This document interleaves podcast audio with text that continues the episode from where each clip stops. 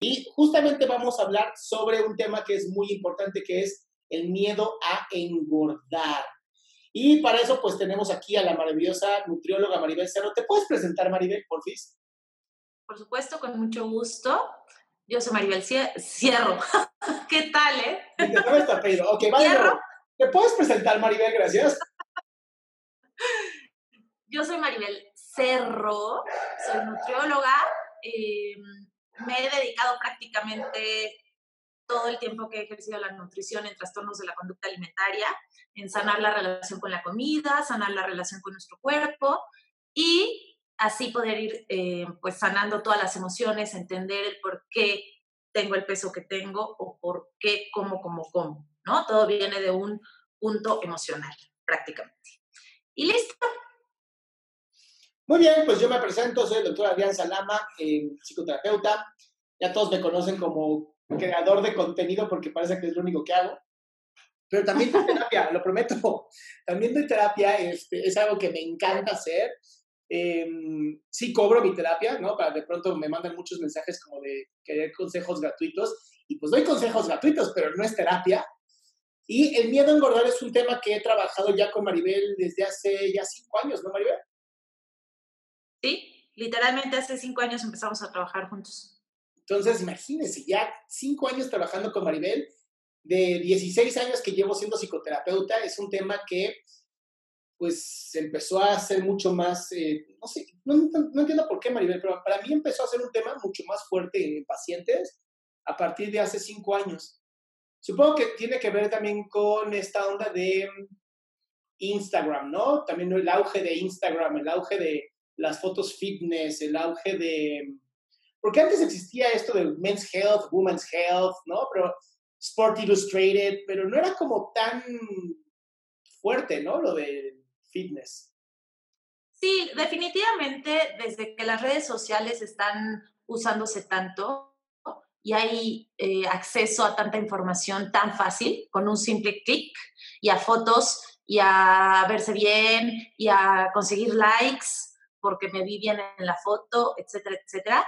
A partir de eso, honestamente, yo sí he visto en consulta cómo los trastornos han incrementado, la obsesión por estar fit, por verse bien, por ser aceptado, por tener likes, insisto, y eso habla mucho del miedo, que es justo el tema que vamos a tocar hoy, cómo ese miedo ha aumentado esta presión por vernos bien y ser aceptados y ser la mejor o el mejor pues sí, sí es un tema bastante feo porque afecta, nos afecta a todos. Sobre todo, y tengo que decirlo, afecta mucho más a las mujeres como un tema de nunca estar conforme con el cuerpo que tienen y en algunos casos, dependiendo la, la crianza y la, la, vida que, la cultura en la, de la que se encuentren y la crianza que tengan, pues pueden llegar hasta odiar su propio cuerpo, ¿no, Maribel?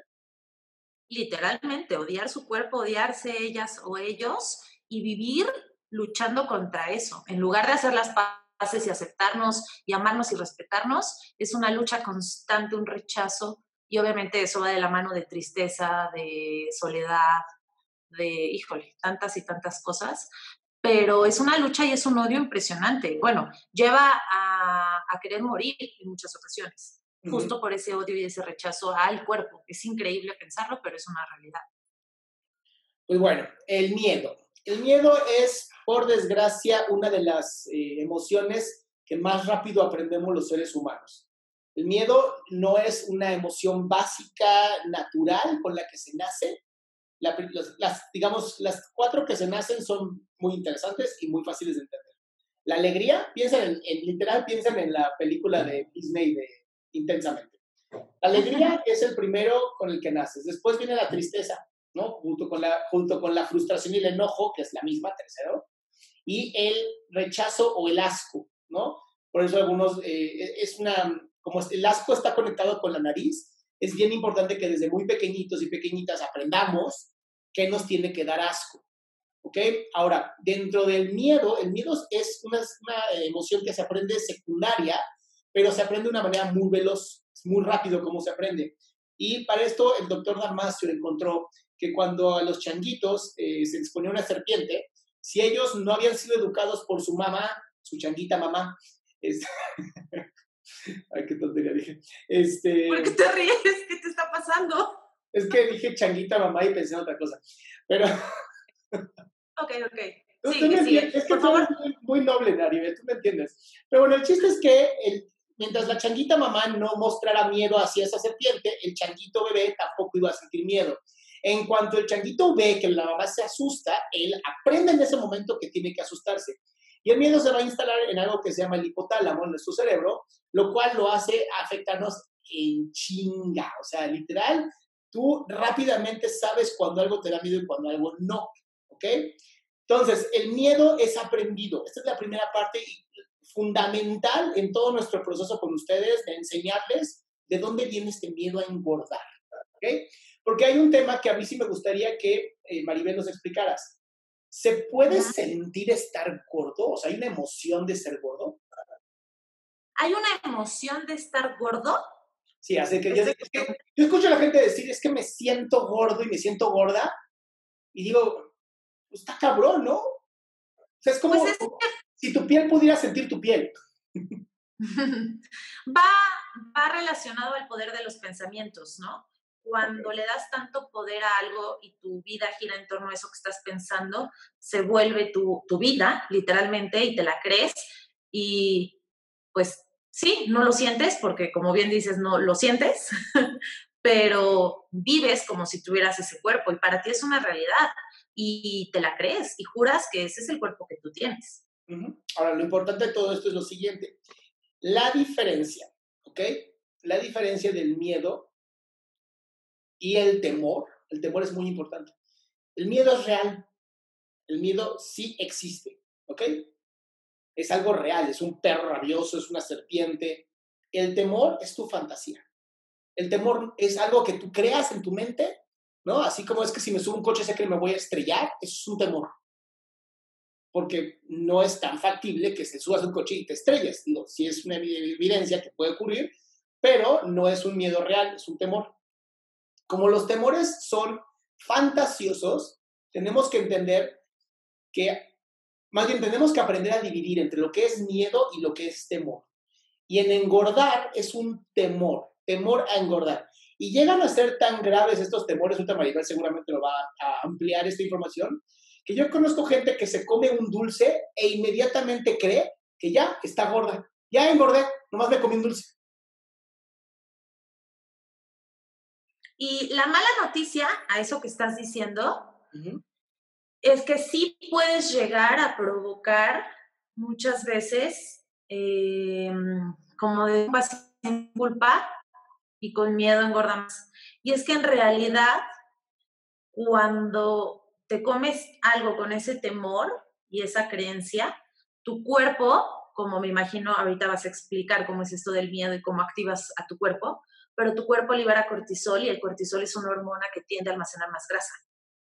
Entonces sí, es una realidad que si comemos con miedo, podríamos llegar a almacenar más grasa que si comes desde el amor y el disfrutar y comes conscientemente. Ese sí es un riesgo y eso sí es real. Por eso es tan importante sanar la relación con la comida y empezar a comer conscientemente y entender que si me como un dulce no va a pasar nada y lo voy a disfrutar mucho más que si me como ese dulce con miedo o con culpa, porque quizás entonces activo mi cuerpo y empiezo a liberar cortisol y podría dejar consecuencias. Y mira, acá voy a empezar a leer algunos de los mensajes que nos están dejando, que son parte de, Claro. ¿no? Dice, ¿cómo enfrentar el miedo a engordar cuando en la sociedad hay rechazo a la gente gorda? Hasta para los trabajos es un punto en contra el sobrepeso. Em, ¿qué, qué emociones provocan que engordes? Y, y si es una fobia. Siento que el engordar las calorías son un miedo más allá de un simple miedo. Hace una fobia desde hace años. Este, sí, sí pueden grabar la, la plática, nada más denle clic a grabar y yo ahorita les doy autorización por los que quieran grabarla. Este, a ver, es bien importante que hagamos algo. La gente no rechaza a los gordos. ¿Ok? No es la gente, no es todo el mundo rechaza a los gordos. La gente mierda sin cerebro rechaza a los gordos. Porque ser gordo no es, o sea, ser gordo es una elección hasta cierto punto, porque hay, hay gorduras que son, ya se han demostrado, que tienen que ver con abusos sexuales, que tienen que ver con abusos físicos, que tienen que ver con abusos emocionales, y no es que la gente elija estar gorda, Maribel lo acaba de decir muy bien. El cortisol hace que engordes, ¿ok? Entonces, tiene que ver mucho también con tu forma de pensar. Entonces, no, la sociedad no, no odia a los gordos, la sociedad pendeja, frívola, sí. Me gustaría agregar algo ahí, muy importante. Normalmente la gente que rechaza a las personas por su peso y por su apariencia habla más de cómo están esas personas con ellos mismos y sus traumas y su rechazo hacia ellos mismos que en realidad el rechazo a la otra persona por la apariencia que tiene. Por ejemplo, si yo rechazo a las personas por su peso, es porque yo conmigo tengo un conflicto con el peso y entonces enfoco mi atención al peso de las personas y creo que una persona vale por eso, porque yo creo que yo valgo por mi peso. Ese es el punto. Entonces, si yo estoy rechazando a alguien por su peso, eso dice muchísimo más de mí y tengo que hacer un trabajo hacia mí y descubrir qué pasa, que en realidad el, el punto de que el peso le dé valor a las personas. Entonces, si alguien me rechaza por mi peso, no me lo debo de tomar personal porque al final eso habla de la otra persona. Yo tengo que trabajar en mí el por qué tengo ese peso y por qué no me estoy amando, cuidando, respetando, etcétera. ¿Qué estoy escondiendo yo detrás del peso? Pero si alguien me rechaza, ojo, pues es problema de la otra persona, honestamente, y son sus temas y su vida y lo que la otra persona tiene que trabajar. Y bueno, agregando lo que está diciendo Maribel, tiene toda razón, ¿no? Em, tenemos que aprender a hacer esta coraza física nosotros y coraza emocional para defendernos de los comentarios de las personas. Porque tratar de cambiar al mundo, tratar de convertir al mundo en un, en un lugar seguro, safe space, ¿no? Emocional, es muy difícil. O sea, siempre va a haber gente abusada, siempre va a haber gente lastimada, siempre va a haber gente a la que más que odio tendremos que darles compasión. No podemos vivir con este temor, ¿no? A que nos critiquen por nuestro cuerpo. Al final nosotros habitamos este pedazo de piel y carne y yo creo que somos espíritus teniendo vivencias eh, humanas. Y para ser estos humanos, pues requerimos explotar lo más que podamos nuestro cuerpo. Tampoco estoy promocionando el, no hacer ejercicio y el comer pura chatarra. Estoy promocionando una vida sana. Y una vida sana incluye cuerpo, mente y espíritu. Y emociones, obviamente. Entonces, parte de lo que queremos Maribel y yo enseñarles en este webinar es justamente esto cómo tu miedo tiene que ver más con el temor a la crítica, temor a que no te miren como tú quieres que te vean, porque es otro problema gravísimo, ¿no? Que, tú quieres ser vista como ves que eh, tal persona tiene no sé cuántos miles de followers y que tenga followers, ¿qué? ¿No? O sea, no tiene, no tiene sentido. Y esta presión social es algo que Maribel y yo queríamos platicar con ustedes por supuesto. De hecho, justo el miedo eh, relacionado a subir o bajar viene de, esos estereotipos que nos está poniendo la sociedad, porque en realidad te puedo asegurar que hace muchos años, cuando el estereotipo de belleza era otro, no existía ese miedo a engordar, ¿no? Tanto.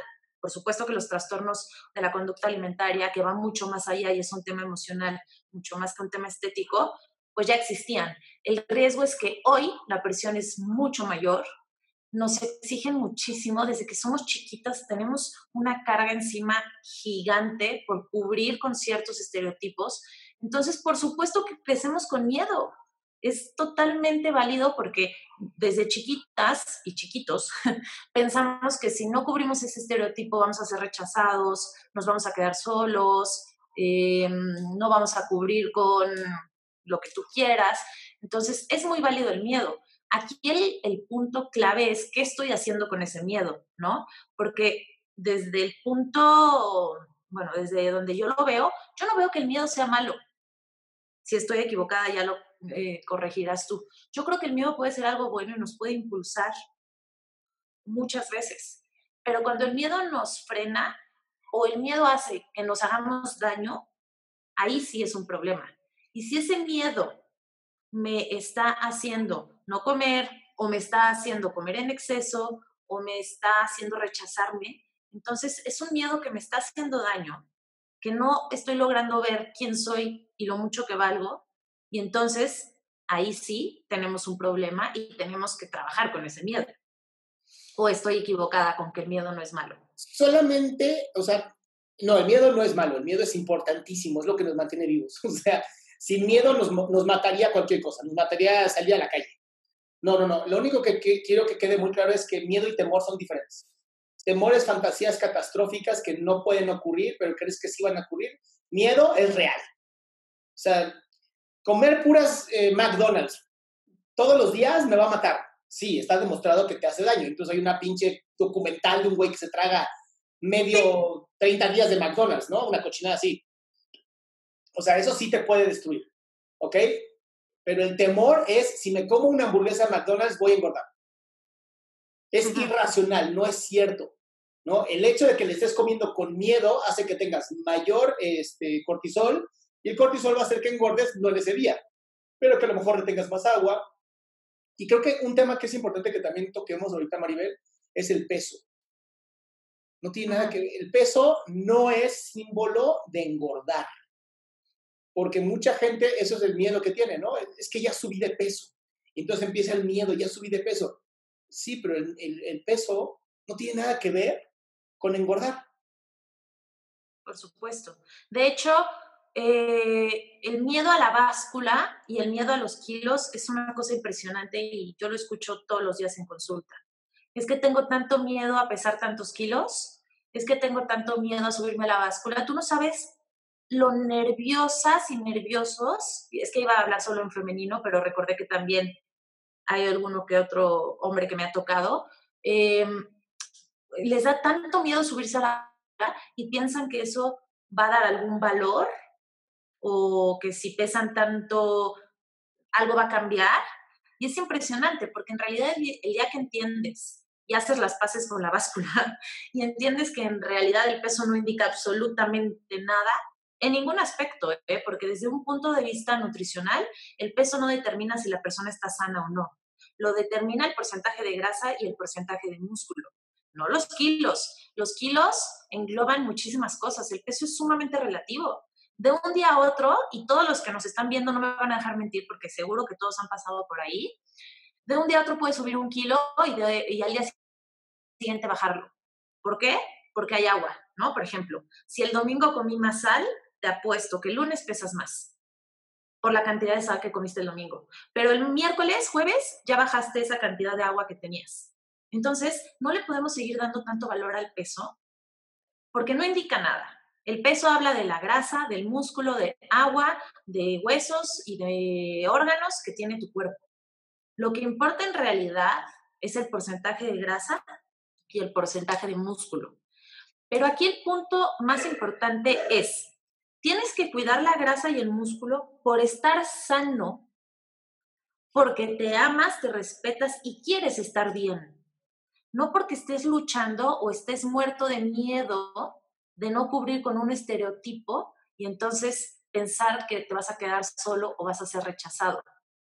Ese es un punto muy importante. Y, cada vez que hablamos de este tema, me gusta como resaltar eso. Es, el objetivo de esto no es, ah, bueno, entonces nos vamos a aceptar como somos, vamos a soltar todas estas emociones y ya no me voy a cuidar nunca más.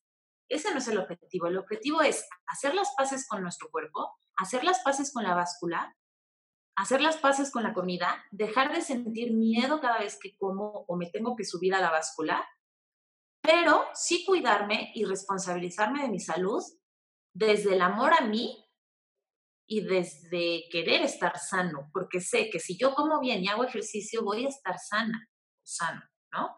no porque estoy obsesionada, entonces me quiero ver bien, o no me voy a comer eso porque entonces me voy a poner gordo.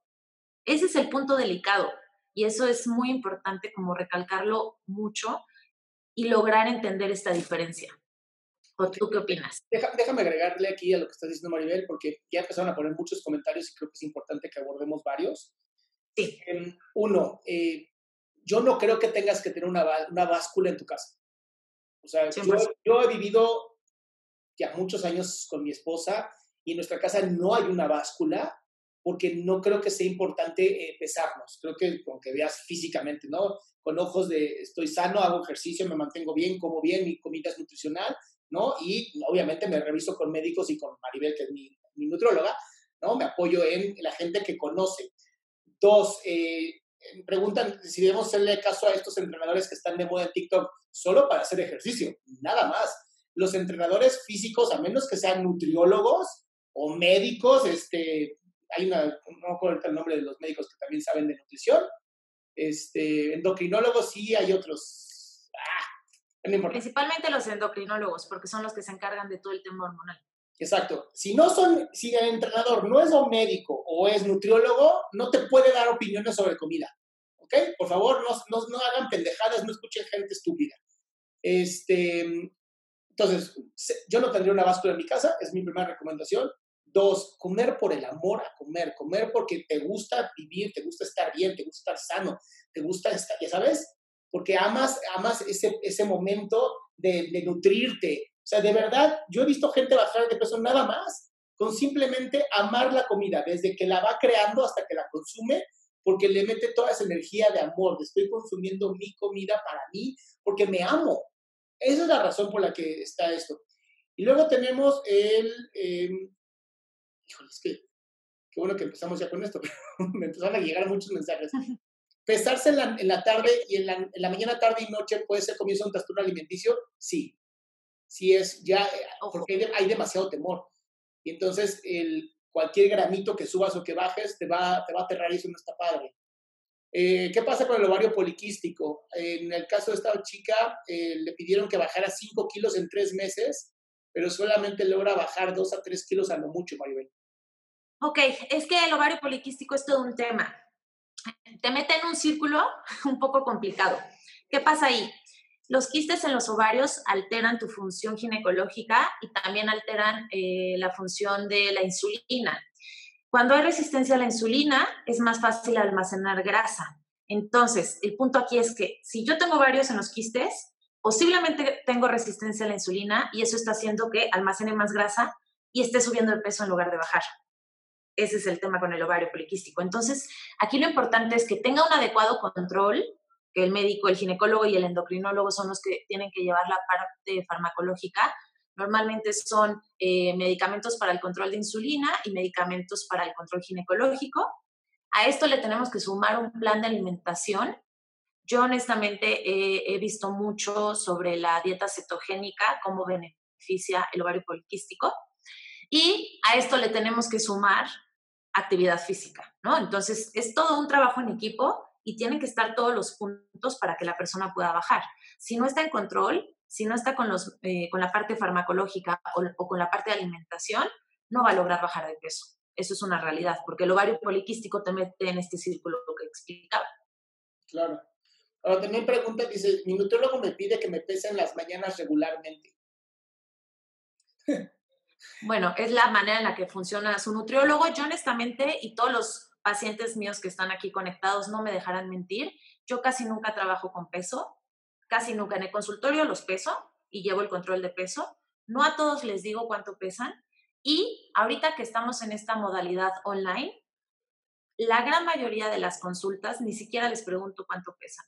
Yo me enfoco mucho más en cómo te portaste, qué estuviste comiendo, cómo te sentiste, cómo vas, hiciste ejercicio, no hiciste ejercicio, cómo sientes la ropa, cómo te ves, etcétera, que cuántos kilos pesa. Entonces, en realidad, yo siempre les digo que si no tienen báscula ni se pesen, es más, que ni consigan báscula, que el peso no nos importa, porque hay otros puntos para evaluar esto.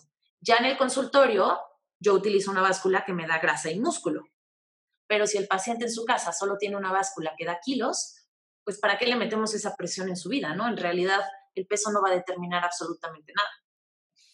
Así es. Entonces, hay, hay, dos tipos de temor, el temor a subir de peso y el temor a bajar de peso. ¿Ok? Eh, les comentábamos al inicio de esta sesión, de este webinar, que hay varios estudios ya que confirman que más o menos 30% de la obesidad mórbida, o sea, de 10 personas, literal 3 por, que tienen obesidad mórbida, han tenido algún tipo de abuso sexual o abuso emocional de trauma. ¿Ok? ¿Y por qué es importante saber esto? Porque una de dos, o en este estudio la gente no estuvo diciendo toda la verdad o el abuso fue tan fuerte que hay negación. Ha ocurrido, la verdad es que ha ocurrido, que las personas niegan por completo algún tipo de abuso. Pero si te pones a pensar en cómo una persona abusa de la comida, ¿no? Y cómo empiezan a engordar por el abuso que tienen, porque no es un día y ya engordan. Son años y años y años de estar abusando de comidas que en algún eh, webinar pasado hablamos de comfort food, o comida que te conforta, conforta es correcto, ¿no? Conforta. Sí. comida que te conforta. Reconforta. Reconforta. Pues hay una razón por la cual esta comida te reconforta, ¿no? O sea, no, no es porque nada más te guste, qué rico, no, hay, algo más que se está queriendo tapar. También piensen que desde la parte psicosomática o comunicación no verbal, mientras más yo agrande mi cuerpo, más lejos de, de los demás y entonces evito que me dañes, que dañes mi corazón, que dañes mi cuerpo. Entonces, sí está demostrado que influye psicológicamente muchísimo el cómo comes y el cómo lo haces. Y es por eso que Maribel y yo decidimos, la verdad es que juntar fuerzas, porque ya, ya trabajábamos juntos, pero siempre como ella en su área, yo en la mía, y un día decidimos que por qué no juntábamos nuestras dos fuerzas y hacíamos algo juntos. Y surgió esta idea de crear un grupo de apoyo. Y te voy a decir por qué el grupo de apoyo. En los últimos años se han hecho muchos estudios sobre los suicidios, de por qué la gente se suicida. Es muy raro que alguien se quite la vida. Y se empezó a encontrar que no era un problema tanto de las personas como tal, sino del mundo que rodeaba a las personas. ¿Y a qué me refiero? Cuando tú no tienes un buen lazo emocional, cuando tú no te conectas con otras personas desde la emocionalidad, es más factible que te lastimes. Y, y además quiero que se entiendan algo. No tienes que quitarte la vida para suicidarte. También es engordar de esa manera que te puede dar problemas cardíacos, problemas vasculares, todo eso es un tipo de daño hacia ti mismo que se puede considerar como un inicio de un suicidio. Mucho más lento, pero es un inicio. Entonces, la mejor manera de hacer que las personas dejaran de tener terror a la báscula, dejaran de tener terror a engordar, es crear un grupo, como el que está buscando Maribel y yo, en donde estés con gente que te va a entender gente que está pasando por exactamente lo que tú estás pasando, gente que te va a entender, no te va a criticar, no te va a juzgar, le va a valer madres el peso que tengas, lo que le va a interesar es que tú estés bien. De esto haces una red de apoyo. Con esta red de apoyo lo que estamos haciendo Maribel y yo es fortaleciendo tu autocuidado, además de tu autoestima, de tu autoimagen y tu autoconcepto, que son tres temas fundamentales. Este, este grupo que estamos haciendo es a través de un, no sé si queramos taller o curso, Maribel. Taller. taller, de sanando la relación con la comida, se llama. Exacto. Y, este taller de sanando la relación con la comida, eh, para todos los que están en Zoom, nada más manden un correo, un, correo a vip.gestal.mx, ahorita les pongo ahí mismo el, tema. Pero bueno, en la página de internet también está, en adriansalama.com, está la información de los eventos y ahí está el taller. La importancia es que Maribel va a estar ahí, va a estar cada vez que nos reunamos, nos reunimos todos los sábados, cada vez que nos reunimos, Maribel está ahí nos va a apoyar desde la parte nutricional, desde la parte psicológica que ella conoce muy bien de los trastornos alimenticios y yo como la parte de apoyo emocional. Entonces, eso quería decirlo porque ya empezaron a llegar muchísimos más este, mensajes aquí. ¿Algo más que tú quieras agregar ahí? Del taller, sí. pues básicamente eso, ¿no? La importancia de crear esta red de apoyo, de saber que no somos los únicos que estamos pasando por algo así, porque muchas veces pensamos que esa obsesión por el peso solo nosotros la, vivimos y en realidad es mucho más común y mucho más frecuente de lo que podríamos imaginarnos, ¿no? Y el hecho de saber que tenemos otras personas junto a nosotros en este camino, pues puede hacer la gran diferencia. Eh, saber que puedes hablar, que te van a escuchar, que te van a entender y como bien dijiste, nadie te va a juzgar, es más, ni siquiera vamos a hablar de peso. nadie les va a preguntar su peso, eso es lo que menos nos importa. El objetivo de este taller es juntos sanar de una vez por todas esa relación con la comida, entender el por qué he luchado durante años con el peso, ya sea hacia arriba o hacia abajo, y de la mano ir sanando también la relación con mi cuerpo, ¿no? Amarme y aceptarme tal cual, tal cual soy, ¿no? Porque somos unas máquinas perfectas, pero vivimos luchando contra esa perfección. En vez de amarnos y cuidarnos y respetarnos, vivimos luchando y juzgándonos y criticándonos. Somos nuestros peores jueces y de verdad a veces me impresiona lo mal que nos podemos llegar a hablar y tratar es increíble, ¿no? Entonces, el objetivo de este taller es eso, sanar eso, empezar a hablarnos bonito, empezar a tratarnos bien, porque somos una maravilla. Y, pues entonces, empezar a comer, como tú decías hace ratito, conscientemente, empezar a disfrutar la comida, empezar a disfrutar cada alimento desde la preparación hasta que me lo como y vivir de otra manera, porque en el momento que sueltas ese miedo, porque honestamente una persona con un, ya sea trastorno o por lo menos con el tema del peso y el cuerpo en la mente todo el día, pues vive con miedo, vive estresado, vive solo, vive triste, etcétera, etcétera. Entonces, en el momento que, que empiezas a trabajar eso y sueltas eso, de verdad es que la vida cambia. Vives fluyendo prácticamente, ¿no? Me gustaría leer un comentario que, que pusieron acá arriba. Sí. Que dice, yo tengo miedo a engordar. He detectado que siento que voy a ser rechazada. O sea, imagínense el poder que le estamos dando al punto de engordar. Si yo engordo, voy a ser rechazada. Siento que no valgo si engordo, ¿no? O sea, le estamos dando valor como persona a alguien a partir de los kilos que sea que pese. Que se burlan de mí y esto ha sido toda su vida.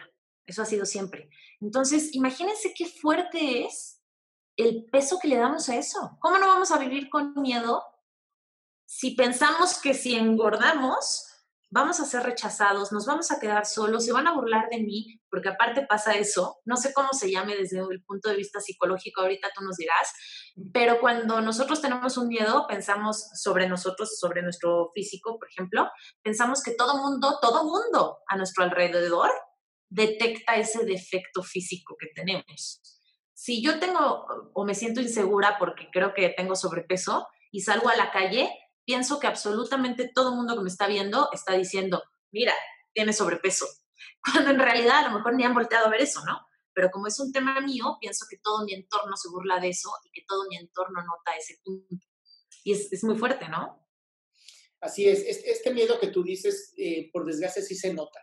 Em, físicamente nosotros vamos a mostrar siempre cómo nos sentimos, es algo que los seres humanos tenemos la capacidad de poder dar cómo te muestras, ¿no? Aquí en TikTok, y es bien importante que lo menciones, se habla de algunos medicamentos que hacen que la gente engorde. Sí, sí existen medicamentos que pueden hacer que acumules más grasa, pero son de los menores que existen, por eso es tan importante que hablen con sus médicos. Es importante que cuando tengas algún tipo de eh, medicina que tengas que tomar, preguntes, ¿no? Oiga, ¿cuáles son los efectos secundarios de esta cosa? Porque también es terrible que de pronto estás tomando medicamento creyendo que te va a hacer bien y de pronto dices, si no estoy comiendo de más, ¿por qué estoy engordando? ¿Por qué no estoy pudiendo eh, tener el cuerpo que antes tenía? Puede ocurrir, no en todos, por favor, pregunten a sus médicos. Este, otra cosa que aquí leí que me, que me encantó, ¿cómo se puede controlar la ansiedad con el problema del ovario? El tratamiento de ansiedad aumentó bastante. Eh, la ansiedad aumenta porque quieres tener control. Eh, siempre que quieras tener control de algo que no puedas controlar, te va a dar ansiedad. La ansiedad quiero que la imagines como cuando vivíamos en las cavernas, para que entiendan de una vez cómo funciona la ansiedad y por qué es tan importante. Vivíamos en las cavernas y entonces eh, tenías que tener ansiedad para ver si lo que se movía entre la maleza era o no un animal que te podía matar o algo que pudiera causarte daño. Por eso existe la ansiedad. La ansiedad está ahí para mantenerte vivo. Es parte de lo que tu cerebro tiene como un sistema de supervivencia, ¿ok? Cuando yo creo que lo que me está pasando adentro, ya sea el ovario poliquístico, ya sea una enfermedad, lo que quieras, puede dañarme y me puede matar, va a aumentar la ansiedad porque no sabe de dónde es, qué, cuál es lo que me va a matar. O sea, ah, sí, ovario poliquístico. ¿Y eso qué es? Ah, pues tu ovario con poliquísticos. Ajá, pero ¿qué es? Ok, ¿se mueve, no se mueve? ¿Qué hace? Bueno, te lo explican, ¿no? Lo que pasa es que se hace como un pequeño tumor. Es que tengo cáncer, ¿no? No tienes cáncer, ¿no? Y entonces empiezas a crear un montón de ideas que no puedes controlar. No es como que agarras, metes la mano, sacas el lugar y lo avientas. ¿no? E, ese miedo, ese temor a que algo terrible te pueda ocurrir, es lo que genera tanta ansiedad. Y es importante que lo sepas. La, la, única forma de detener la ansiedad es a través del conocimiento, ¿no? De, de, atender a estos webinars, de entrar en, en, talleres como el que Maribel y yo creamos para ustedes, para poderles dar toda la información, para poderlos llevar de la mano a que lleven una vida mucho más tranquila y para que por fin tengan un grupo de apoyo en donde no se les juzgue. Por eso es tan importante. Oye, dime una cosa. La persona que habló de la ansiedad es la, la persona que tiene ovario poliquístico. Así es. Ah, ok. Quiero aclarar ahí también un punto importante porque sí puede haber una, un, un tema de, por, por los quistes, como les explicaba, hay resistencia a la insulina. Esta resistencia a la insulina puede provocar que la glucosa en sangre se altere y esto puede dar como resultado ansiedad por comer cosas dulces, fisiológicamente hablando. Entonces, aquí hay un punto sumamente importante. Cuando hay ovario poliquístico, y por eso mencioné hace ratito la dieta cetogénica, cuando hay ovario poliquístico es importantísimo cuidar la alimentación, disminuir o eliminar el consumo de azúcar, azúcar refinada, eh, bajar el consumo de carbohidratos y aumentar el consumo de proteínas y grasas buenas para lograr controlar esta resistencia a la insulina y por lo tanto no estar buscando tanto cosas dulces. Por eso las personas que tienen diabetes eh, buscan tanto comer dulce, por esta resistencia a la insulina y estos picos de glucosa en sangre. Entonces, aparte de la ansiedad emocional que está viviendo, hay una ansiedad fisiológica y por medio de la alimentación y ejercicio, obviamente es fundamental el ejercicio en este proceso, porque el ejercicio disminuye los niveles de glucosa en sangre y favorece o mejora la resistencia a la insulina. Entonces, por medio de una buena alimentación y ejercicio puede disminuir esta ansiedad por estar comiendo. Y sí es muy importante considerarlo, sobre todo cuando hablamos de ovario poliquístico. Qué bueno que, qué bueno que lo aclaraste, porque sí, sí ponía justamente que tenía muchas ganas de comer dulces, ¿no? Y claro, si está resistiendo la insulina a tu cuerpo, más te está pidiendo que le metas azúcar para que pueda procesar la insulina que no está resistiendo, no está pudiendo meter. Em, DJ dice, yo no he podido bajar, de chiquita me hacían bullying por el peso en la familia. O sea, ese es el problema, ese es el problema de tener familias tan idiotas, ¿ok? Y como no podemos cambiar el pasado porque, pues, por desgracia, ya ocurrió, lo que sí podemos hacer es empezar a trabajar nuestro presente. Y la única manera de trabajar tu presente y mantenerte sano o sana es a través del perdón. ¿Ok? Es bien importante que perdones la idiotez y la estupidez mental y la debilidad mental de la familia y de los amigos y de lo que quieras del bullying. Esa gente seguramente vivía cosas más terribles como para depositar en ti toda su mierda, ¿ok? Entonces, cuando yo perdono, no estoy olvidando. Cuando yo perdono lo que me hicieron y el daño que me quisieron hacer y que quisieron lastimarme, en ese momento yo estoy mejorando el futuro. Porque ya no planeo cargar ese dolor, así como si tuviera una cosa en la espalda, un gancho, ya no lo voy a, ya no lo voy a cargar conmigo. Es decidir dejar de cargar las piedras, es decidir dejar de sentir culpable. Y es empezar a cuidarme yo. Yo, de verdad, en varios de los talleres o cursos que he dado así intensivos ya de tres o cuatro días de estar con, con las personas, Maribel, yo lo he visto. Gente que incluso se ha visto más delgada después de dos semanas de trabajar conmigo. Cero ejercicio, solo emocional. Y lo que les digo es, cuando tú sueltas el miedo, cuando sueltas el temor, cuando sueltas las emociones negativas o estas, eh, las, los resentimientos, también tu cuerpo dice, ah, ya podemos soltar entonces. Y se permite dejar de estar buscando tener eh, cortisol, que es la hormona del estrés, para empezar a vivir una vida mucho más equilibrada. De ahí la importancia de la psicoterapia, de ahí la importancia de si tienes algún tipo de trastorno alimenticio, vayas con un nutriólogo experto en trastornos alimenticios. Claro. Y de hecho, en el momento que trabajan el, el punto emocional contigo, por ejemplo, sin hacerlo tan consciente, no solo se disminuye el, colesterol, el cortisol por el punto emocional, también se, sí, por supuesto, también el colesterol. No, pero inconscientemente empiezan a comer un poco menos o un poco mejor. ¿Por qué? Porque ya no están buscando la comida como el método para anestesiar estas emociones.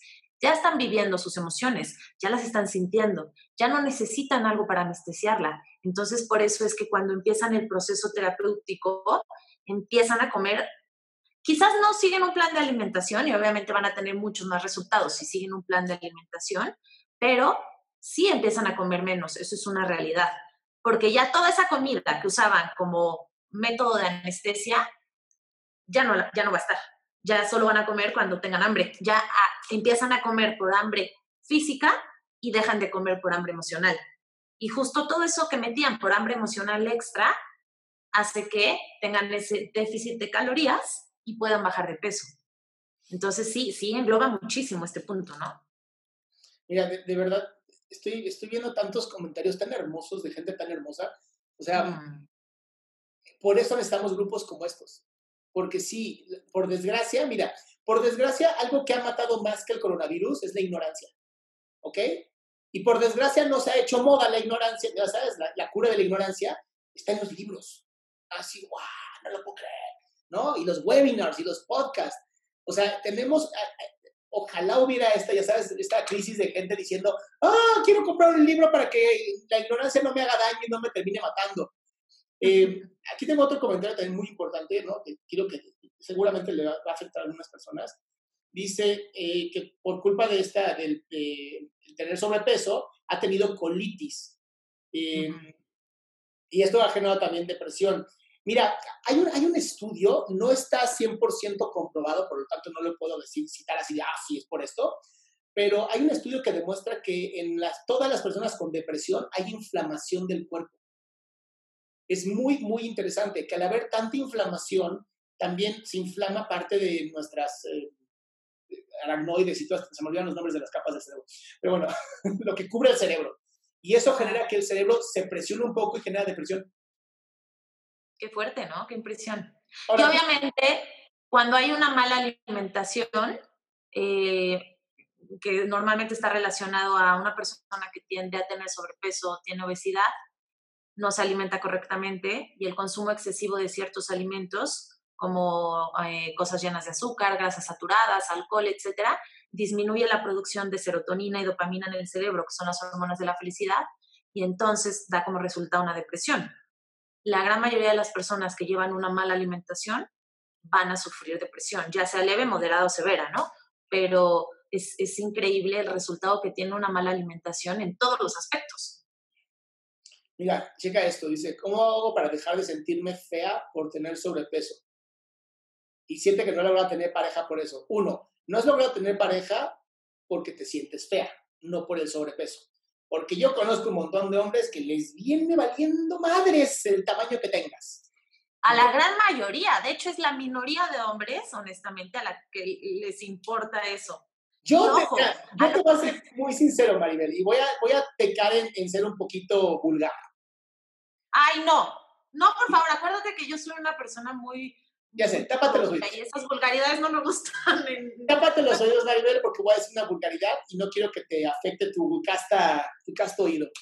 Pero un hombre, un hombre, un hombre que viéndote desnuda te diga, ay, no, qué asco, no quiero coger contigo, no es hombre. Le, le gustan otras cosas y créeme, no eres tú a quien le puede gustar. La verdad es que... me podía esperar muchas cosas y casi, casi me estaba esperando que ibas a decir algo así. Pero yo quería agregar, no siendo vulgar, que normalmente si un hombre rechaza algo, algo en tu cuerpo y te está diciendo, te está exigiendo que bajes porque le gustan flacas y tú no le gustas y lo que tú quieras, ojo, ese hombre tiene un problema serio y tiene que buscar ayuda. Definitivamente, te está no, no, no, ya las terapias de conversión no se permiten ante la Organización Mundial de Salud. Si este, hombre, con eso. este hombre le gusta la carne, le gusta tragarse la carne así completita, ¿no? pues no, o sea, nada más no puede estar con una mujer, listo. No, los verdaderos hombres no insultan. Los, los que violentan, los narcisistas, los de trastorno límite de la personalidad que violentan a las mujeres por su cuerpo, no son considerados hombres, ¿ok? Por favor, no nos confundamos. exactamente, este es el punto. Y por eso entonces, si alguien te rechaza por tu cuerpo, sobre todo si es tu pareja, por tu bien y tu amor propio, trabaja en tu amor propio y aléjate de ahí, porque no es una persona sana y no es una persona que te ame y por más que bajes de peso, no va a pasar, porque esa persona tiene un tema emocional y no tiene nada que ver con los kilos que sea que peses. Y agregando un poco a lo que decía, ¿cómo puedo dejar de verme fea o algo así? Es, ámate, acéptate, date cuenta la maravilla de, de, de cuerpo y de ser humano que eres, háblate bonito todos los días, empieza a aceptar todo de ti y trabaja mucho en ese amor propio, porque la clave es el amor propio. Totalmente, la aceptación. Ahora, eh, en, el caso de la depresión, sí, sí hay personas que en la depresión bajan de peso, ¿ok? Pero la depresión como tal no siempre se baja de peso. Hay muchas personas que por depresión aumentan de peso. Es completamente natural. Lo decíamos al inicio de este webinar, el comfort food o la comida que te reconforta tiende a ser hipercalórica. ¿ok? No te reconforta igual una manzana que un pastel de estos de bimbo, o sea, Dios. Lo que pasa con la depresión y el peso es justo.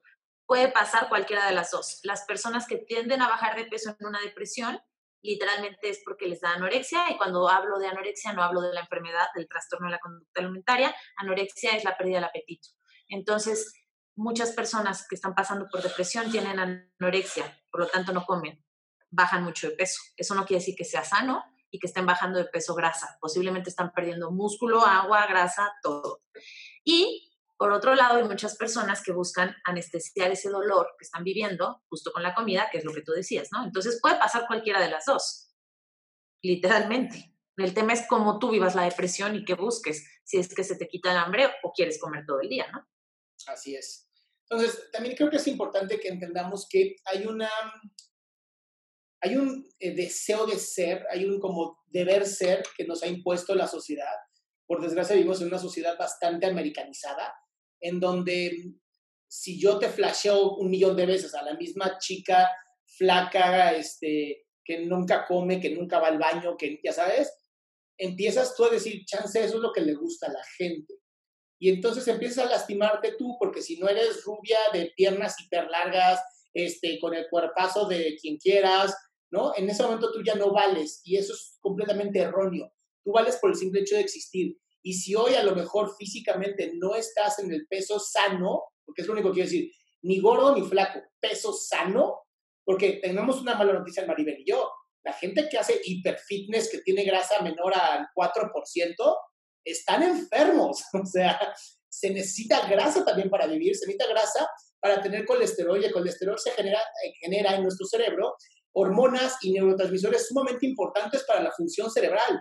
Entonces, también es importante tener grasa, ¿ok? Hay algún tema, ¿no? Hay es, este punto en, en el... Creo que el, resultado de todo esto lo puedo englobar ahorita como equilibrio.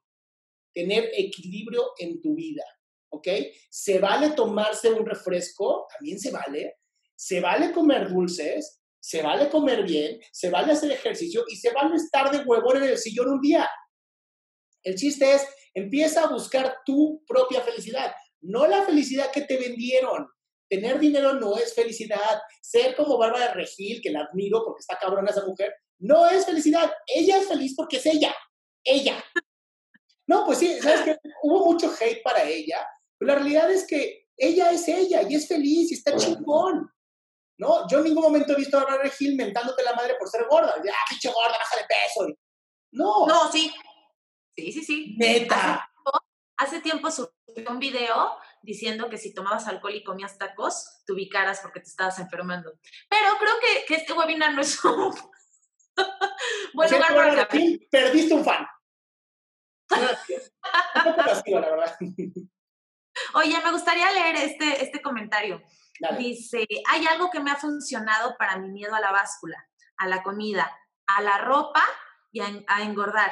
Y ha sido aceptar mi enfermedad y ya, ya nos pone eso, ya anoréxica, bulímica, alcohólica en recuperación y trabajar en equipo con mi nutrióloga y terapeuta, aceptar que he dañado mi cuerpo y querer vivir diferente. Justo cuando aceptas que hay un punto, eh, cuando aceptas que hay algo, es cuando lo puedes cambiar. Y cuando puedes entonces empezar a sanar y a corregir y a avanzar, ¿no? Al final de cuentas, que si vives en esa negación y en esa, y en esa lucha. La aceptación no es todo, Maribel. La aceptación no es todo. Eh, es, es y entendimiento, ¿no? Entender que no engordaste o no bajaste de peso en un día. Nadie puede hacer eso. El cuerpo es bien sabio. El cuerpo es sumamente sabio.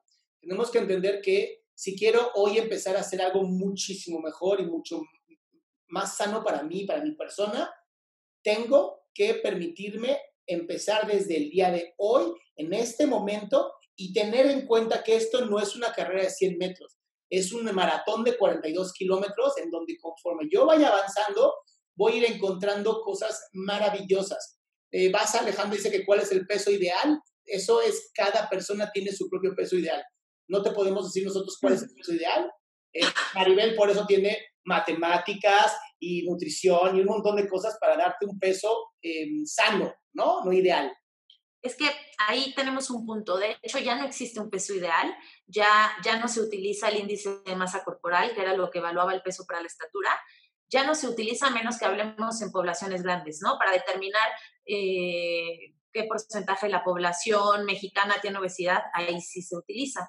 Pero en realidad ya no se usa el peso para dar ese diagnóstico. Ya, lo ya nos basamos más en porcentaje de grasa y porcentaje de músculo. Existen porcentajes de grasa ideal y sanos independientemente de los kilos que sea que peses. ¿Por qué? Porque a lo mejor tienes mucha grasa pero muy poquito músculo y entonces el peso parece ser sano, pero eres más grasa que músculo y eso provoca un daño cardiovascular.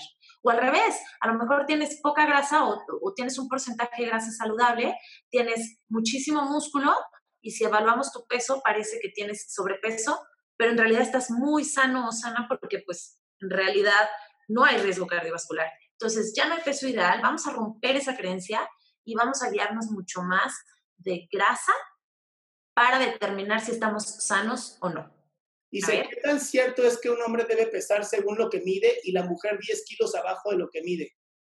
Justo, viene un poco de la mano de lo que explicaba hace unos minutitos, ¿no? Eh, esa teoría ya no existe, ya no importa cuánto peses, ya no existe el IMC, el IMC era la relación de lo que pesabas para lo que medías hace muchos años se decía que efectivamente, si tú medías un 80 como hombre, tenías que pesar 80 kilos, y si medías un 80 como mujer, tenías que pesar 70 kilos.